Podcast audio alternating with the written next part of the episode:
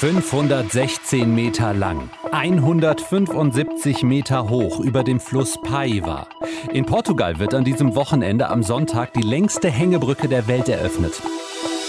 Deutschlandfunk Nova. Kurz und heute mit Ralf Günther. Eine Hängebrücke, bei der man schön überall durch das Gitter nach unten in die Schlucht schauen kann und die auch so schön fein wackelt und im Wind schaukelt. Gestern konnten die ersten Leute aus der Umgebung schon drauf auf die Brücke und wir sehen direkt Fotos von Menschen, die sich mit den Händen am Geländer festkrallen und nicht so richtig glücklich aussehen. Höhenangst, über die wollen wir sprechen mit Petra Müssig.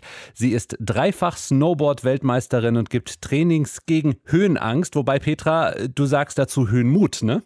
Genau. Warum? Ähm, erstens ist es schon mal sehr viel zuversichtlicher. Ja, also ich sage doch lieber, ich habe Höhenmut statt Höhenangst.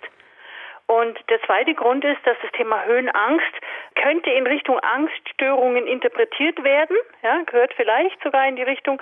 Ähm, und bei mir geht es eben darum, ich arbeite nicht mit pathologischen Angstbildern, also mit Menschen, die im Prinzip ein psychisches Problem haben, sondern Menschen, die einfach sich sehr unwohl in den Bergen oder auch auf Brücken, auf Türmen fühlen. Das ist jetzt nicht das krankhafte Erscheinungsbild der Angst und deswegen habe ich diese Angst raus und habe einfach den Mut reingesetzt. Wobei du mir wahrscheinlich zustimmen würdest, äh, wenn man jetzt ganz weit oben ist auf dem Turm, dass jeder Respekt haben sollte vor dieser Kante. Also ich habe jetzt nicht unbedingt Höhenangst, aber wenn ich vor zur Kante gehe, schon Respekt. Ja, das ist auch absolut vernünftig.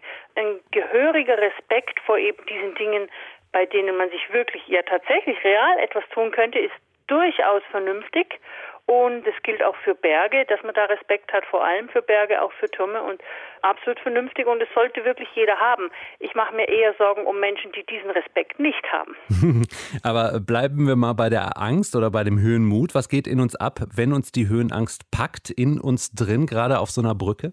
Ja, also jetzt speziell auf dieser Brücke ist es so, dass unser, unser System, also unser Gehirn jetzt erstmal, nicht, noch nicht der Verstand, sondern einfach mal nur so dieses System Mensch, etwas wahrnimmt, über die Augen in diesem Fall, das der Körper sehr schnell als sehr bedrohlich interpretieren kann und es auch interpretieren wird, wenn er nicht genügend Erfahrung schon gesammelt hat auf solchen Untergründen. Ja?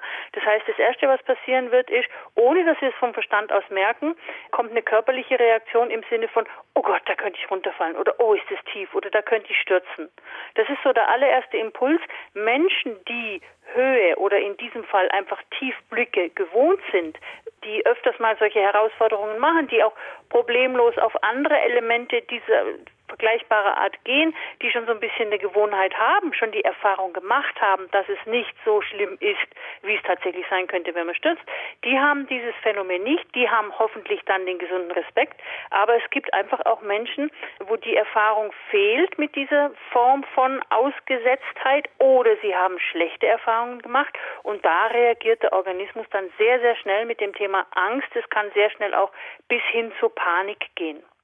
Du hast gerade schon das andere Extrem angesprochen, also Menschen, die äh, zum Beispiel auf einen Wolkenkratzer hochklettern, dann die Antenne noch hoch, so Freestyle-Climber und da oben noch einen Handstand machen mhm. und die Kamera mit dabei haben. Mhm. Äh, haben die ihre Ängste komplett wegtrainiert oder was ist bei denen schiefgelaufen? Das ist eine sehr gute Frage. Also es gibt durchaus, ähm, ich sage jetzt Athleten, ja, da würde ich auch die Huberbuben zum Beispiel mit dazu zählen, die so ein klares Bewusstsein über das haben, was sie können und so viele Jahre trainiert haben, Jahrzehnte trainiert haben, unglaublich viel Erfahrung haben, sich sehr, sehr genau auf ihr Können tatsächlich verlassen können und auch wissen, dass sie das unter Extremsituationen abrufen können. Da würde ich sagen, das ist tatsächlich Training und sehr viel Erfahrung. Dann allerdings wissen wir es, und das wissen wir noch nicht so lang, ähm, das kam auch in, in, einem Film über einen Bergsteiger, der erst vor kurzem da war, ähm, es gibt tatsächlich Stoffwechselstörungen im Gehirn, die die Emotionsverarbeitung unterbrechen oder, oder verändern. Und dann kann es tatsächlich mal sein, dass jemand komplett angstfrei erscheint, ist aber im Prinzip eine Verarbeitungsstörung, da, der kann die Angst nicht so empfinden, wie man sie eigentlich empfinden sollte, damit es nicht ungefährlich ist. Das gibt es durchaus öfters mal in diesen Extremsportarten, wo dann leider auch immer wieder mal was passiert. Aber bleiben wir doch lieber bei denen, die einfach ganz genau wissen, was sie können, weil sie wirklich sehr, sehr viel Erfahrung haben und in dem Zusammenhang dann natürlich auch Sachen machen können, die anderen Menschen erstmal sehr seltsam erscheinen. In Portugal wird dieses Wochenende die längste Hängebrücke der Welt eröffnet. Wir haben über Höhenangst, Höhenmut gesprochen mit Petra Müssig. Sie ist dreifache Snowboard-Weltmeisterin und gibt Trainings für Höhenmut. Und sag uns doch schnell, was sind die Huberburm? Die Huberburm sind zwei Buben, inzwischen gestandene Männer jenseits der 50, die sich einen Namen gemacht haben durch wirklich hochgradiges Kletterkönnen. Sie klettern viel Free Solo, das heißt also Wände ohne Seil. Es sind einfach wirklich zwei, die genau wissen, was sie tun. Deutschlandfunk Nova. Kurz und heute.